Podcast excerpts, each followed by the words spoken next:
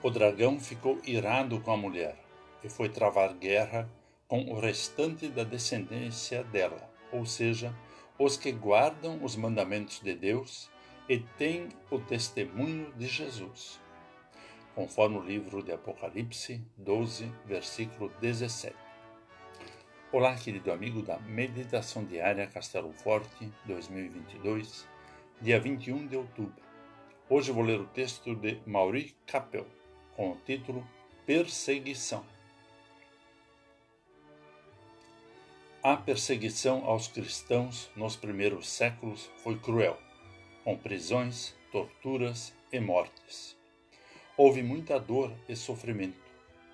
Esse é o pano de fundo do Apocalipse, que anuncia a vitória dos que confiam no Senhor.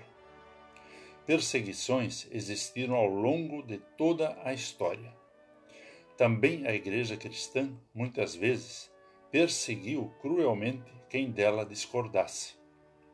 E acontecem ainda hoje, não só contra os cristãos, mas também entre cristãos de diferentes denominações. A raiz de toda perseguição, seja de que tipo for, é a intolerância. Quem não suporta as diferenças deseja desacreditar ou eliminar o diferente. E isso pode ser visto em todas as esferas da vida, não só na religião. A intolerância é um mal terrível. Mas não foi isso que Jesus ensinou. Ele quer a tolerância, a paz e o amor.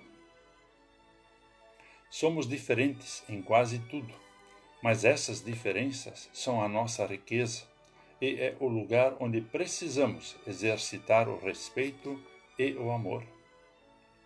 Assim, a nossa primeira preocupação não deveria ser se somos perseguidos, mas se temos paciência e tolerância com quem pensa e crê diferente de nós.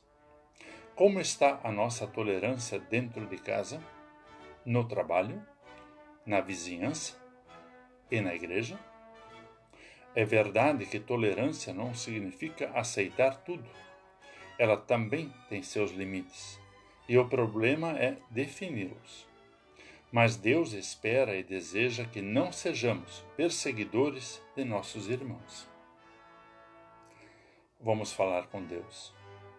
Graças te damos, ó Senhor, porque tu és o nosso castelo forte nas perseguições que sofremos Ajuda-nos a respeitar nossos irmãos em seus posicionamentos, escolhas e crenças.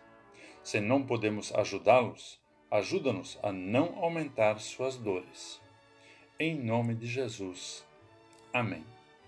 Aqui foi Vigan Decker Jr. com a mensagem do dia.